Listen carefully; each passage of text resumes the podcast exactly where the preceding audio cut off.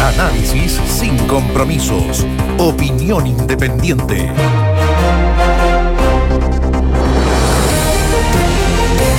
Hoy a las nueve y media de esta noche, de este día miércoles 16 de diciembre, el presidente Sebastián Piñera va a realizar una cadena voluntaria de radio y televisión. ¿Cuál es el objetivo, cuál es el contenido de esta cadena? Entregar detalles respecto a la decisión del Instituto de Salud Pública de haber dado luz verde, si lo ponemos en esa forma, a la vacuna contra COVID-19 de Pfizer y BioNTech. El presidente ahí debería entregar algo más respecto a lo que viene, que es la pregunta que todos nos hacemos. Ya, se le dio luz verde. Entonces, ¿cuándo? ¿Cuántas? ¿Cuántas y cómo? ¿Cuántas están garantizadas?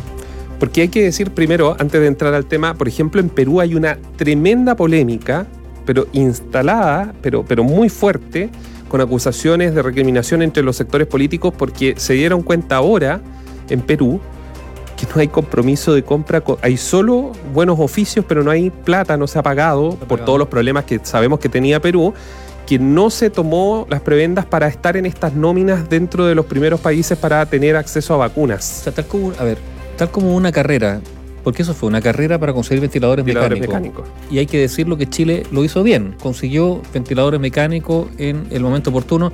Ahora, digamos, no basta solo ventiladores mecánicos, tener gente, digamos, que sean capaces de operarlo, pero eh, Chile rápidamente, ente- rápidamente empezó a conseguir ventiladores mecánicos en un momento donde, ¿se acuerdan ustedes? Que hubo hasta secuestros, secuestros de aviones, o mejor dicho, fueron requisados cargas con ventiladores mecánicos en determinados países donde aterrizaban y se los quitaban. Pero Bueno, porque los estados de emergencia que habían puesto, por ejemplo, la misma comunidad europea, era Bien. Italia era, este avión viene con, con ventiladores, se queda acá. se queda acá. Bueno, bueno, lo mismo, eh, Chile tiene compromisos de compra con plata de por medio de algunas vacunas. Ya pagadas en algunos casos. Ya pagadas, y esta es una apuesta, porque esa vacuna todavía, no- cuando se pagó, todavía no estaba certificada, pero la apuesta es yo pongo plata para que usted siga con el desarrollo a cambio de que, si lo logra, tengo tantas dosis garantizadas. Dicho esto, hay que advertir, y lo vamos a hacer durante meses, que la vacuna no soluciona el problema. No. Está bien. Podemos, yo, yo creo que es, es notable lo que se ha logrado. Realmente es para. Hoy día había eh, científicos emocionados. Bueno, es para emocionarse porque el En promedio. en tiempo récord. La, la- la ciencia ha, ha mostrado algo fantástico. El tiempo promedio en la última década, de los últimos 10 años, para la aprobación de una vacuna en Estados Unidos, desde que se inician los estudios, desde que finalmente es aprobada, el promedio es de 8 años en la última década. Y ahora estamos frente a vacunas, porque no va a ser esta la única, ya viene Moderna aparentemente ya Sí. con todo garantizado. Lo que demoraba 10 años se hizo en meses. O sea, lo que se ha demorado ocho, lo que se demoraba promedio 8 años, ahora se está logrando un año, para redondear. Esto es notable. Pero lo han dicho ya varios países europeos, ¿no? Aquí lo que se busca, ¿qué es lo que se busca? Es una cierta inmunidad de rebaño que le llaman. Vale decir que un porcentaje significativo de la población esté inmune gracias a las vacunas. Y para eso hay que vacunar a mucha, mucha gente. Hoy día lo van a escuchar ustedes. Ursula von der Leyen, la comisaria de la Unión Europea, dice que la meta es vacunar al 70% de la población europea. 70%. Y por lo tanto, si la meta es que un 60, 70% de la población esté vacunada para lograr esta inmunidad de rebaño, esta barrera colectiva frente al virus, bueno, esto, esto va a demorar meses. Y los europeos, algunos países dicen que lo van a lograr quizá segundo, un segundo, continu- se- segundo semestre del una año. comunidad que tiene entre suma y resta como 700 millones de personas. Para que se hagan una pero- idea. Pero que tiene muchos recursos. Pero que tiene recursos para comprarlo con poderes de compra como, perdón, España tenía 200 millones de en un solo laboratorio. Pero- y no solo recursos, sino además capacidad eh, logística. A ver, la, la vacuna Pfizer BioNTech es compleja. En primer lugar, son dos dosis que se ponen con 20 días de separación y tienen que estar a 70 grados Celsius bajo cero. Eso requiere una logística bien compleja que los países desarrollados la tienen más, más o menos superada o asegurada. Los países en vía de desar- desarrollo no es tan fácil.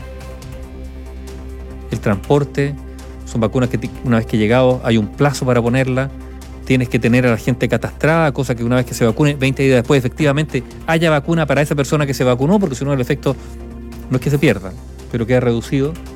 El desafío es gigantesco, pero Tenemos que seguir cuidándonos. Es lo fundamental. Porque además estas vacunas, por ejemplo, los menores de 16 años, en el caso chileno, en Europa de menores de 18 años, no van a ser vacunados. Entonces las posibilidades de que se contagien siguen siendo Claro. altas y hay que tener esa precaución. Y, y que son muchos de ellos asintomáticos. Y son muchos de ellos asintomáticos y que si no se cuidan pueden contagiar al adulto mayor. Recuerden que la efectividad, si bien es alta, porque la influenza anda, en mejor de los casos, un año podría ser cerca del 60%. La vacuna. La vacuna, esta es de un no- 90 o más, según los informes que hemos conocido. Aún así, ese porcentaje que queda puede ser, y escuche bien, letal para quien eh, se contagie con el coronavirus. Y lo, y, bueno, y lo otro que hay que decir es que hoy día se han, encontrado- se han entregado más datos, ¿no es cierto?, respecto al virus. ¿no? Y se ha dicho que algo tan simple pero efectivo es la ventilación de los espacios. Vale decir, cuando uno inspira y después expele, ahí si uno está contagiado, el, el virus queda flotando. Y al ventilar los espacios, la carga viral, claro, disminuye y por lo tanto la posibilidad de contagio disminuye también muy importante. Aseo, por supuesto. Ventilación, de todas maneras. Y tener cuidado con las aglomeraciones. Y finalmente eso es, eso es lo más importante. La- evitar la aglomeración, cualquiera sea en supermercado, donde sea, tomar, pedirle al resto que guarde las distancias. Eso respecto al A- coronavirus. A propósito de supermercado. A propósito, sí, por eso, por eso quería hacer el, el enganche respecto a lo que está pasando con los supermercados, porque hablar de, de colusión en nuestro país no es nuevo. Ya sabemos. Se coludieron los muchos- pollos, se coludieron con el papel confort. muchos casos que finalmente generaron, o sea, golpearon duramente a la imagen del mundo empresarial. Sí, pero, pero se metieron en el bolsillo, como el caso de la- del, del- del grupo CMPC ligado la- al grupo Mate, se metieron al bolsillo de familias incluso los más humildes. Y con el pollo también se metieron al bolsillo de la gente que hace un enorme esfuerzo, que trabaja por el mínimo todo el día y que muchas veces se alimenta con qué? Con pollo, porque obviamente es una de las Una no sé, un proteína barata. alimento, una proteína barata, un alimento barato. Se metieron con eso. Eso lo sabemos y sabemos también el desarrollo que ha tenido en nuestro país esto. Pero donde no conocían de esto y que hoy es una de las noticias, o la noticia más importante, eh, em, es Perú. En Perú, claro. Colusión del pago e involucra a empresas chilenas como Cencosud y Totus, además de cadenas peruanas. Claro, ¿qué dice? El Instituto Nacional de Defensas de la Competencia y de la Protección de la Propiedad Intelectual, INDECOPI, del Perú, a través de la Secretaría Técnica de la Comisión de Defensa de Libre Competencia, inició un procedimiento administrativo sancionatorio contra las empresas Cencosud Retail Perú S.A., propiedad de Wong y Metro, que son las dos supermercadistas que tiene Cencosud allá en ese país, Macro Supermayorista Sociedad Anónima, Supermercados Peruanos SA, que son los supermercados Plaza Vea y Vivanda, e Hipermercados Totus SA. Totus, que recordemos es una empresa que está ligada al grupo Falabella. A ver, ¿qué es lo que dice? Esta es la. Esto se inicia un proceso, ¿ah? O sea, este es una acusación para iniciar un proceso y ahí habrá cargos, descargos, etcétera, etcétera. Pero ¿qué dice el ente regulador de la competencia peruana? Dice que con las primeras investigaciones, ellos acusan a Cencosud, Macro, Supermercados Peruanos y Totus, ahí están las dos chilenas, Cencosud y Totus, de haber fijado el precio de la venta de pavo entero de la marca San Fernando entre los años 2009 y 2016, mientras que Cencosud, Supermercados Peruanos y Totus, de nuevo las dos chilenas, habrían incurrido en la misma práctica anticompetitiva en la comercialización del pavo entero de otra marca, marca Redondos, entre el 2010 y el 2015. De acuerdo con la evidencia obtenida por la Secretaría Técnica de este organismo peruano, consiste en correos electrónicos e información económica. El presunto acuerdo se habría ejecutado a partir del establecimiento de un precio de venta al público mínimo sugerido por parte de los proveedores San Fernando y Redondos en la campaña de fiestas de fin de año de los periodos ya mencionados. ¿Les suena o no? Qué terrible. ¿Les suena o no? Qué lo de los pavos, lo de los pavos fue. Lo de los pavos allá, aquí el lado de los pollos. Es que sabes lo Más que o menos, el mismo es que- mecanismo. Porque Cencosud, por ejemplo, Macro, Supermercados Peruano y Totus se pusieron de acuerdo para eliminar la competencia entre ellas mismas. Y le van evitando fijar precios por debajo del precio por debajo del precio de venta al público mínimo sugerido. O sea, dijeron, "Mira, vamos a vender ya. ¿Cuál es el. Vamos, 500, ya. Pero nada, nadie cobra menos de 500. po. Partamos por ahí. garantizando por lo tanto determinadas utilidades. Y Cencosud, Supermercados Perón y Toto habrían hecho lo mismo para evitar establecer precios por debajo del precio de venta al público sugerido por la otra empresa eh, proveedora. Aquí viene la reflexión. A mí me cuesta, y perdón, yo no les creo a estos directorios de estas empresas, y voy a hablar de las chilenas, porque también ellos están metidos, tienen sus sociedades constituidas allá y tienen representantes locales y todo, pero la plata llega a la misma caja, de- seamos claro. No le creo a estos empresarios que ellos no hayan sabido.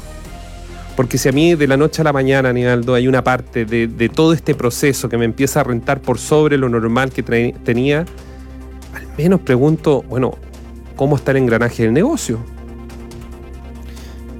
Mira, y- Me, me- me- me cuesta creer que no se sepa el detalle de la ingeniería respecto a estos modelos de negocio. Pero seamos bien pensados.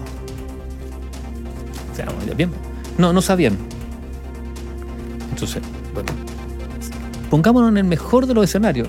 No, no, no, la plana directiva, digamos, el directorio no tenía idea de que había, ejecu- ay, porque esto es, se ponen de acuerdo, fijan el precio, hay reuniones, listado de los proveedores, o sea, esto no es llegar y decir, aquí hay una operación detrás y además por años. Si eventualmente no sabían, ¿cómo es posible que no se enteraran?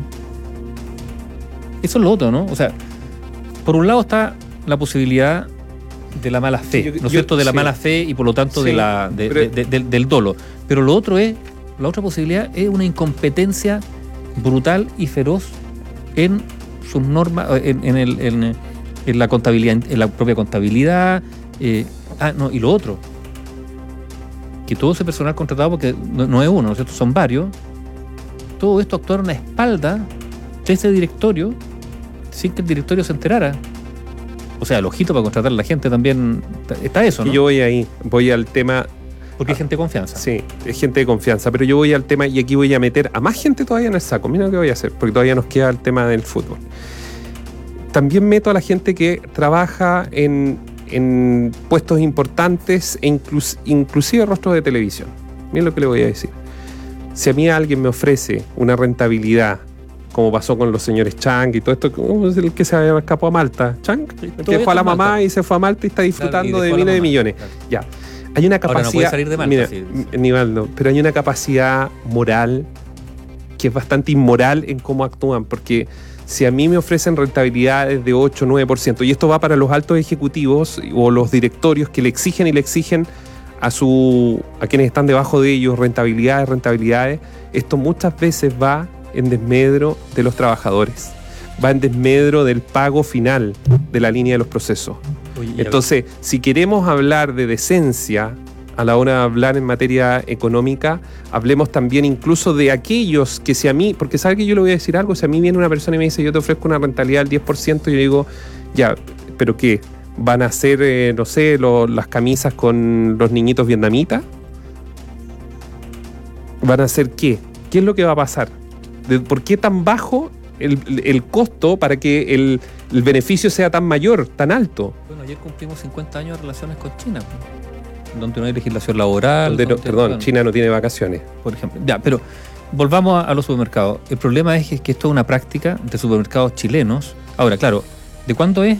No, es? no es de este año, pero son prácticas que se realizaron entre los años 2009 y 2016 y 2010 y 2015.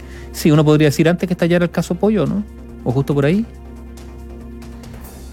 Eh, antes me parece que el, Bueno, como sea, nuevamente eh, el- los supermercados chilenos con esto nuevamente van a verse afectados en su, en su imagen, en, en- en su prestigio. Eh, y para quienes les gusta el fútbol, fue antes. El caso Pollo fue antes en Chile, de hecho el proceso ya en ¿Cuándo fue 2014 estaba ya en, la justicia. O sea, O sea, son modelos o que sea, perfectamente decir- podrían ser adquiridos. entonces podríamos decir que en medio de la investigación del caso Pollo en Perú, ellos estaban, ellos estaban coludiéndose. De acuerdo al, Yo, insistimos, esta es, la, esta es la denuncia del ente regulador de la competencia en Perú. No estoy diciendo que aquí haya un. Todavía no hay un. eh, hay que esperar Un que lo- fallo. claro, hay que esperar cómo Pero si esto fuese así, en medio del proceso, cuando lo estaban, estaba el escándalo aquí de los pollos, ellos allá seguían coludiéndose con el pavo. Porque tú podrías decir, oye, mira, estalló el pollo, entonces dijimos, oye, hay- hay- revisemos en todas partes, está, ¿hay alguna práctica similar para cortarla de raíz. O no fueron capaces. Yo, yo no, quiero, quisieron. yo no quiero ser mal pensado, pero yo creo que si se le dieran, yo creo que la Fiscalía Nacional Económica trata de hacer con lo que tiene, pero si se le diera todavía más No. y ser una especie de policía animando, Porque no yo han dado, creo, ¿no? yo- por eso, pero yo creo, y cualquier auditor que nos está escuchando lo puede decir, los que compran medicamentos sistemáticamente, medicamentos que cuestan 80, 90, 100 mil pesos, que muchos auditores lo saben, lo caro que son, que tienen que muchas veces familiares subsidiarle a abuelitos esos medicamentos para que vivan O así mandarlo de a comprar duro afuera. o mandarlos a comprar a Francia porque sale más barato que comprar los laboratorios acá, también conozco casos así. Bueno, uno se pregunta, uno va a las clínicas, ve los valores, después va a la otra y siguen siendo los mismos valores y uno se dice, bueno, algo aquí hay. Perdónenme, yo quiero ser muy mal pensado, pero aquí algo hay. Bueno, la Fiscalía No puede ser que, como un modelo de negocio de estas, de estas de salud privada, por ejemplo, ¿cómo no va a poder bajar los precios, buscar, adaptar, hacer mejoras Ser para ser más competitivo? Claro, Pero aquí hay un error de que la competencia siempre va hacia arriba. Y, y lo que ha ocurrido es que esto, a ver, el talón de Aquiles, el talón de Aquiles de un sistema de libre competencia, de un mercado competitivo que finalmente redunda en el beneficio de los consumidores por la baja de los precios, ese es el argumento que se da. Bueno, es el monopolio y la corrupción. Y el problema en Chile es que los niveles de concentración económica son tan altos que las barreras de entrada para que quieran entrar a algunos mercados son imposibles. No solo porque se conocen entre ellos y, y sabemos veranean juntos y participan los directorios, todos cruzados, ya, y hay lazos familiares. Pero además porque no creen en la libre competencia. Ese ha sido el mayor problema. O mejor dicho, creen, vocean sobre la libre competencia, pero a la hora de los que hubo son capaces, digamos, de llegar a acuerdos. Eh, Esperemos que en Perú no la saquen tan barata como ocurrió en Chile. En Perú los expresidentes han ido a la cárcel eh, por eh, investigaciones. ¿Qué pasó con, con Luxis? ¿Te acuerdas tú? Con ese proyecto que tenía, que se juntó con Vladimiro Montesino. Eso fue hace tiempo. Sí, estaba en el colegio, me acuerdo que lo veía. No pasó nada. Eh, No pasó. Bueno, pero, hay que ver. la Fiscalía Nacional Económica en Chile hace la pega, probablemente con medios, menos medios de lo que debiera tener, porque estas son investigaciones caras que requieren equipos especializados y sobre todo mantención del secreto. Ojo, primera prevención. Ya hay algunos políticos que ellos que quieren que la Fiscalía Nacional Económica se abra, que, que no sea tan secreta y donde ellos tengan posibilidad de obtener la información. Por nada del mundo. Porque no todo, pero hay muchos políticos que son capaces, creo yo, hasta de vender esa información. Y cuando digo venderla es venderla. Entonces, la Fiscalía Nacional Económica requiere medios y además ha ido en la línea de decir que el mejor mecanismo, ¿cuál es? La delación compensada. Es decir, uno de los actores del cártel se autodenuncia para obtener castigos más bajos o ningún castigo a cambio de delatar a los otros. Hoy día la Fiscalía, Fiscalía Nacional Económica ha acusado ante el Tribunal de Defensa de la Libre Competencia al canal del fútbol, al CDF. ¿Qué dice? La Fiscalía Nacional Económica acusó ante el Tribunal de Defensa de la Libre Competencia al canal del fútbol CDF por abusar de su posición monopólica en el mercado de la transmisión en vivo y en directo de los encuentros deportivos del Campeonato Nacional de Fútbol Profesional mediante la imposición de una serie de prácticas comerciales a los cable operadores. En su investigación iniciada de oficio el año 2018 y desarrollada por la División Antimonopolios de la Fiscalía Nacional Económica, se constató que desde la creación del CDF Premium en el año 2006, el CDF ha implementado en forma paulatina y ejecutado en forma permanente un modelo de negocios lesivo para la competencia. El requerimiento expone que la empresa limita o controla la promoción de los cable operadores pueden implementar para los consumidores con la señal CDF Premium y CDF HD y que además establece un precio mínimo de reventa de estas, fija un número arbitrario de abonados mínimos garantizados y le exige que toda su base de clientes adquiera CDF básico como condición para acceder al CDF Premium y al CDF HD. Y por eso la Fiscalía Nacional Económica está pidiendo una multa para el canal del fútbol de 32.000 unidades tributarias anuales, que son algo así como 24 millones de dólares. Este es un proceso que se inicia, ahora viene el Tribunal de Defensa de la Competencia. probablemente le van a bajar la multa. Pero Primero hay, que ver si, los, si lo encuentra culpable o no. y todo. Pero Claro. va a ser interesante conocer este proceso. Insisto, la Fiscalía Nacional Económica hace un levantamiento de- del año 2018. ¿Sabes qué va a ser interesante ver? Los, porque en este sí se puede ver eh, por los contratos. Va a ser interesante cuánta plata se movió producto de este, de este negocio. Y ahí vamos a poder saber si los 24 millones de dólares a cuánto de esa torta que se ganó durante Claro. muchos años corresponde. Si efectivamente una multa que les puede doler o es, como se dice en algunos, simplemente una bicoca. Información independiente.